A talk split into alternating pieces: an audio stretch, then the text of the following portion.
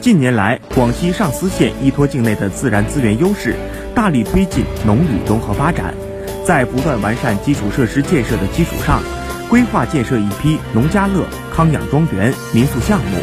助力当地脱贫攻坚工作。当地在十万大山国家森林公园外围打造上思县十万大山不透温泉森林生态文化旅游核心示范区，通过土地流转、吸收贫困村贫困户入股、吸纳当地村民就业等方式，帮助当地贫困村贫困户实现增收。